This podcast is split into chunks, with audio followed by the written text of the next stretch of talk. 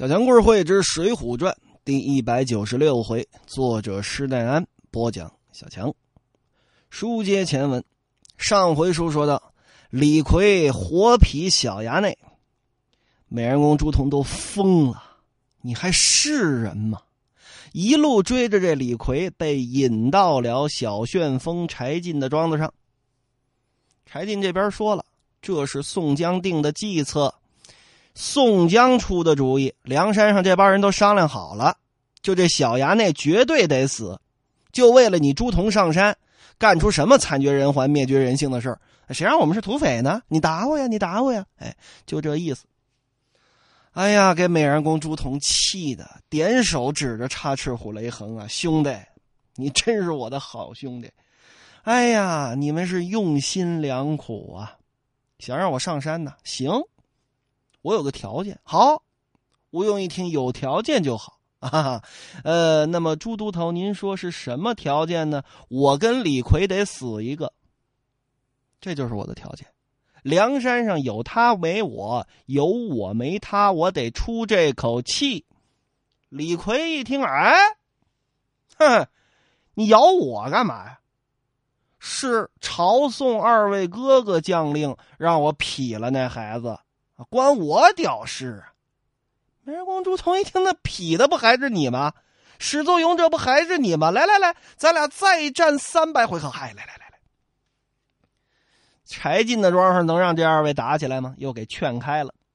朱仝就说了：“你看，打又不让我打，啊，你们还死乞白咧的，非得让我上山，干出这事还想让我上山？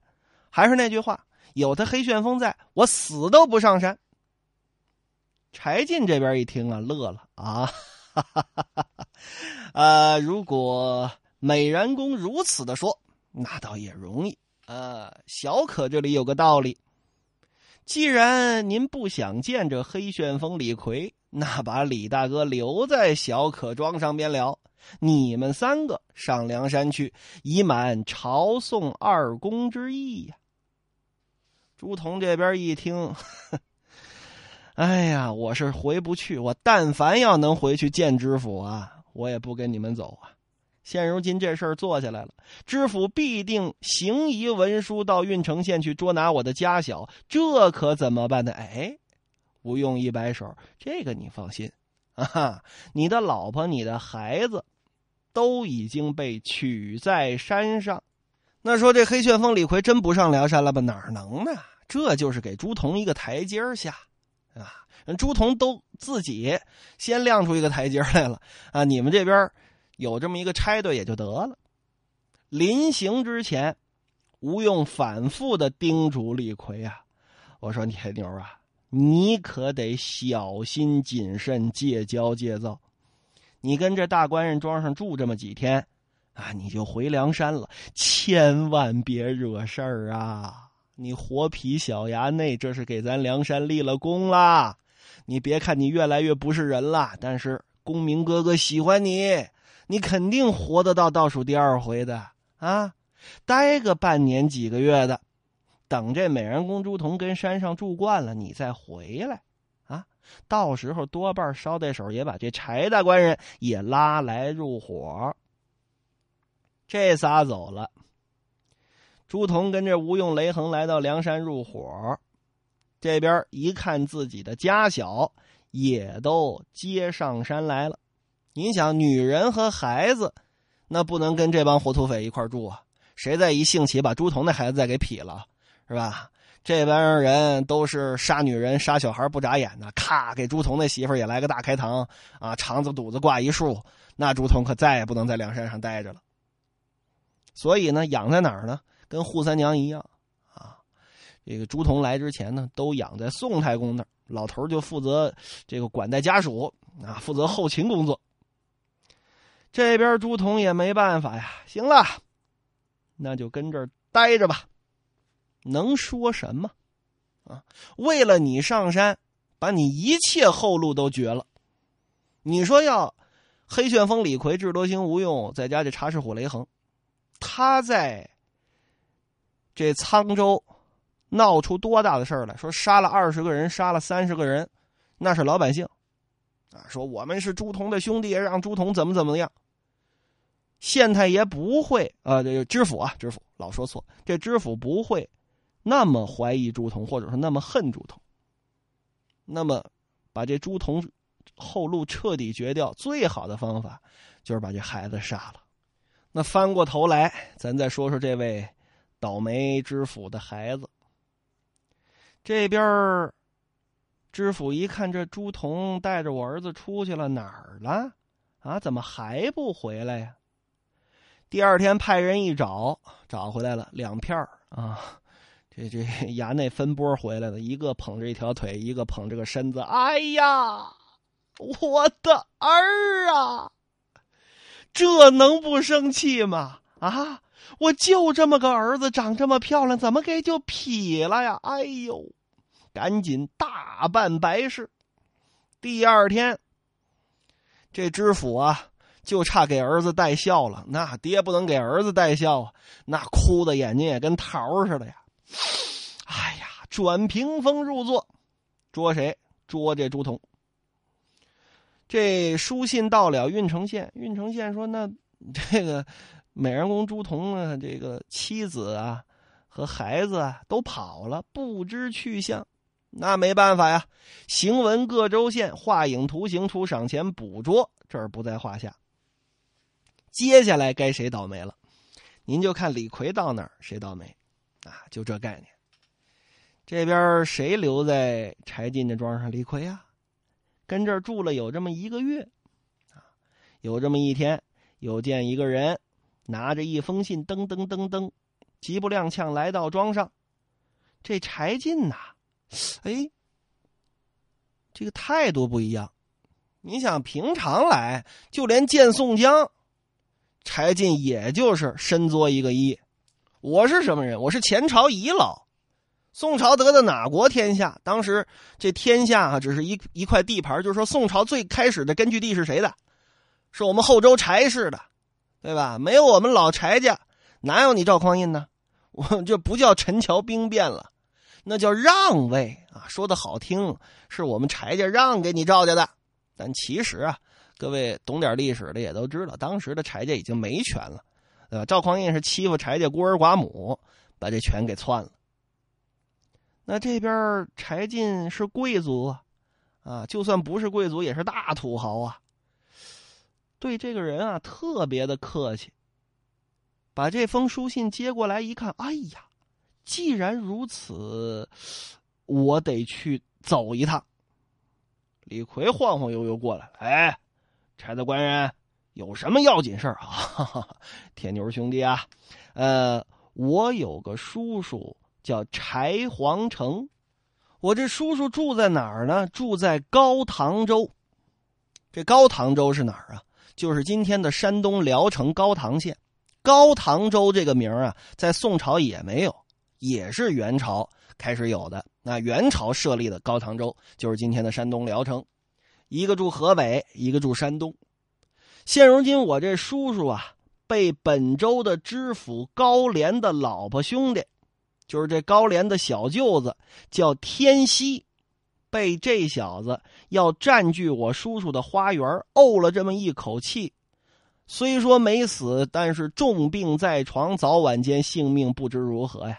肯定有什么言语要吩咐于我，所以写封信来把我叫过去。我这叔叔啊，老绝户。一辈子无儿无女，就我这么一个晚辈你说我是不是得去一趟？那对，啊，这这人得孝顺，你知道吗？大官人，既然你要去，俺也跟着你去吧。啊，是啊，那就去吧。柴进也是死催的，你带他干嘛呀？老老实实的啊，十八条大铁链子把李逵捆在庄上啊，每天哪怕专门是十个人伺候他。啊，给他送水送饭，给他接屎接尿，也别让他动。他动一动，到哪哪出事柴进这边没想到这一层，他没看过《水浒传》呢。收拾行李，啊，选了十匹好马，带了几个庄丁。这边柴进、李逵带着庄丁骑上了马，离了庄院，望着高唐州可就来了。有书则长，无书则短。非止一日，来到高唐州。入城来到柴皇城，柴进这叔叔宅前下马，留着李逵跟从人跟外边厅房里边候着。柴进可就进了内宅了。再看这老头啊，嘿呦，丧门吊客已临身，扁鹊卢衣难临手，谁都治不好了。四个字的评语：病入膏肓。哎呀！柴进也孝顺呐，孤灯跪在叔叔床前，这通哭啊。这边柴皇城呢，有这么一个小妾，啊，由打里边走出来了，说：“大官人呐，鞍马劳顿，风尘仆仆，初到此处，您先别哭了，劝一劝吧。”哎呀，婶娘，这这这，好了，先起来，病人面前不要哭了。说到底是怎么个茬我叔叔怎么就成这样了？哎呀，我原来虽是小妾，但现在也算是扶正了。嗯，我攀着大说，叫你一声贤侄。贤侄啊，此间新任知府姓高名廉，监管本州兵马，乃是东京汴梁高俅高太尉的叔伯兄弟。仗着他哥哥的势力，在这儿是无恶不作，还带过来这么一个小舅子，叫殷天锡，江湖人称阴直阁。什么叫直阁呢？直阁这确实是宋朝的一种官啊。前朝、南北朝时候开始有的，隋朝也有，唐朝也有。到宋朝的时候，啊，是放祖先板的地方啊。比方说，纪念一下太祖皇帝、太宗皇帝。啊，顺带呢，呃，这些玩物、书画呀、奇珍异宝啊，都跟某某阁里面放着。比方说龙图阁呀、秘阁呀，都跟这里边放着。这跟明朝啊、清朝什么内阁学士那个不一样，不是说什么文渊阁大学士、武英殿大学士，跟那跟那不一样啊。这个就是这么一个闲职。说你在宋朝的时候，龙图阁、秘阁，或者说哪阁？当官这种官叫职阁，这么称呼你。那这位呢？你想，一个知府的小舅子，他屁官都不是，封了个职阁，还是京官啊，江湖人称。说这小王八蛋呢，年纪小，仗着他姐夫高廉的权势，在此间也是无恶不作，刮尽地皮三尺啊，也不知道哪儿来的这么一个小混混啊，就劝这少爷秧子，跟他说什么呢？说我们家后院那花园啊，那亭子、那假山、那流水布的是最好的。这小东西就带着当地的小流氓二三十人，直接闯到我们家里啊，踹开后宅就看呢。看了一眼就说喜欢上了，要打发我们搬出去，他要来住。哎呦，你叔叔就对他说呀：“说我们家是金枝玉叶，啊，开国皇帝丹书铁卷在门，谁都不许到我们府上造次。你是个什么人？怎么敢夺占我们的住宅呀？我们这一家老小搬到哪里去？”这小子不容多言，定要把我们赶出去。你叔叔啊，一把年纪上去跟他理论呐，没想到被这小子一把揪住，这顿打哟，连打带气，这一病啊，可就起不来了。眼看着，嗨，咱娘俩也说句贴心提及的话吧，这是走不了多远了啊。今日幸得贤侄你来到这儿做个主啊！但有个山高水低的，嗨，当婶娘的，我这心里头也不慌了。嘤嘤嘤嘤嘤。柴进这边赶紧就劝：“哎呀，婶娘，婶娘放心，只顾请好医生来调养啊。但有门户。”小侄自当派人回沧州家中去，把那丹书铁卷取来，与他理会。就是告到官府，都甭说官府了，哪怕到那东京汴梁五凤楼前见当今万岁，我也不怕他。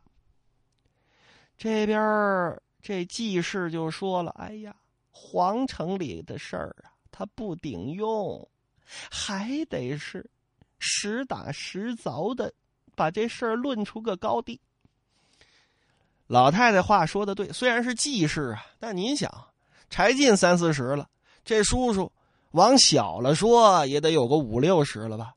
这记事差不多也跟柴进边上边下啊。我个人认为呢，应该是一个五十岁左右的这么一个中年妇女。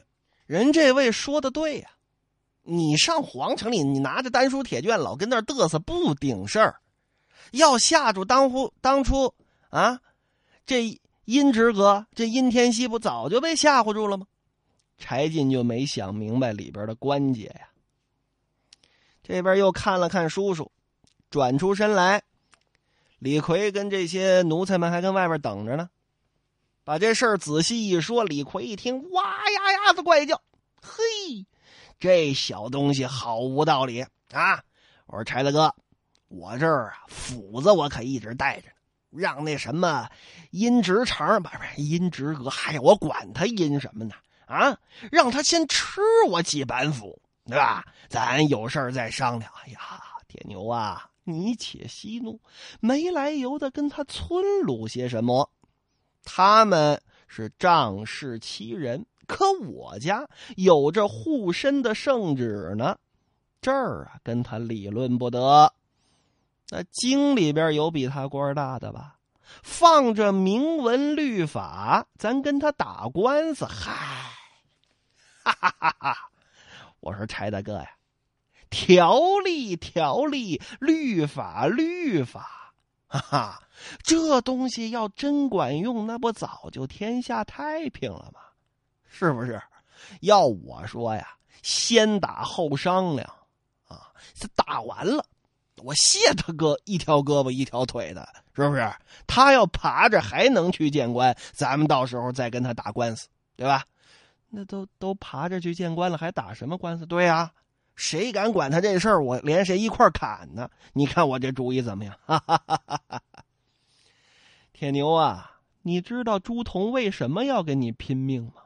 啊，这儿不是你那水泊梁山，这是我们柴家的事儿啊！有这丹书铁卷，我怎么就这么不乐意听您说这丹书铁卷呢？行行行行行了，不提这些，不提这些。等我看准了头势，用得着铁牛你的时候，到时候自然得靠你帮忙啊！没事您就屋里歇一歇。正说着呢，里边有着小丫鬟连滚带爬的柴大官人，赶紧来看看吧！哎呦，老爷子缓醒过来了，要有话对你说。柴进可知道这叫什么呀？回光返照。老爷子一直迷糊着呢，怎么就这时候突然缓醒过来了？噔噔噔噔噔，赶紧进去，就见自己的叔父瘦的跟干似的，两行眼泪。儿，我的贤侄啊，你志气轩昂，不如祖宗啊！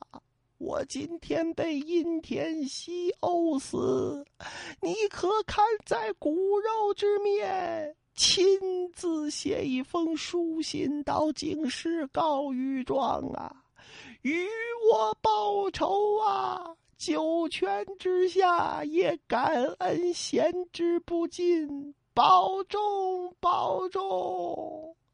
二死了。这《水浒传》里的柴家人呢，他就想不明白这个道理。人李逵说的对，你别看李逵这人我这么烦他，他这句话还说的真对。说这大宋朝的法律要真管用啊，我还当土匪吗？对吧？我早就被抓起来杀了呀。大宋朝的法律要真管用，还会有高俅吗？还会有蔡京吗？对吧？那哪个不是该死的罪过啊？那大宋朝的官拉出来站这么一溜啊，你挨个枪毙。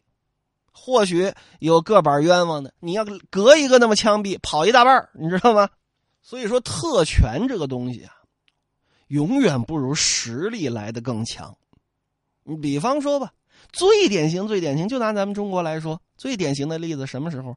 春秋啊，你周天子啊，一不朝，薛其爵；二不朝，薛其地；三不朝，六十遗之。那我就不朝了，你能把我怎么着啊？你周天子还拿自己当神呢？啊！你文王武王的后代，你姓姬，你姓鸭子也没用啊！嘎嘣一剑，正中天子臂膀啊！你不是神，你也就是个人，那没人理你了。得了，咱哥几个甭管谁，什么春秋五霸、战国七雄，咱打着吧！啊，周天子啊，玩蛋去。还有一个例子是什么呢？周星驰一部电影，啊，《九品芝麻官》里边又叫“白面包青天”呢。这包龙星啊，那老太太赶过来，儿子，娘给你送尚方宝剑来了。哎呀，娘啊，你就不要起哄了。哎呀，真的是尚方宝剑，咔嚓这么一举，明晃晃、冷森森、夺人耳目。一把剑，哇，真的是尚方宝剑长威。我把你那手指头一根一根的砍下来，我看你是招也不招。啊，那公公跟那儿拦着啊。哎，公公，你不要拦我，我手持尚方宝剑，上斩昏君，下斩谗臣，斩到你我就不好意思了。哎呀，本朝立国以来，从来没听说过什么尚方宝剑啊！这是什么剑？尚方宝剑，这种高档货你当然不认识。哈哈哈哈！老娘告诉他，这把剑是何人所赠？嗯，乃是前朝太祖皇帝。周星驰就傻了啊！再看那太监扒拉那茶碗那茶叶沫子，你拿前朝的剑斩本朝的官儿啊？哈哈哈哈哈哈！开个玩笑嘛，吞下去我就不介意了。好，你说的我照办。然后那边就吞下去了啊，我就不往下背了啊，反正往下背还能背。这柴进他就想不明白这道理啊，那叔叔那老头也想不明白这道理啊。你看爷儿俩，甭管一个死的，一个没死的，都说啊，进京城，咱找皇上去。啊，皇上要拎辈儿，说不定还还得管我柴进叫声好听的呢，对吧？我我找这宋徽宗，找这当然这时候还不知道叫宋徽宗的啊，找这赵佶去，我跟他聊聊。你还真拿自己当根葱了，当头蒜了？你还真当这宋朝想不明白这个道理吗？这都多少年过去了，一百多年了，还真的当我们老赵家欠你们老柴家多少情似的吗？所以这回书。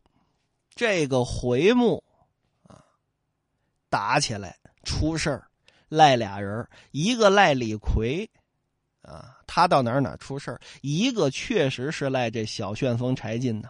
这么多年横惯了，啊，拿着鸡毛当令箭，真拿自己当头算了。这回朝廷正式浮出水面，开与开始参与到《水浒传》的大战当中。高唐州大战，咱们下回再说。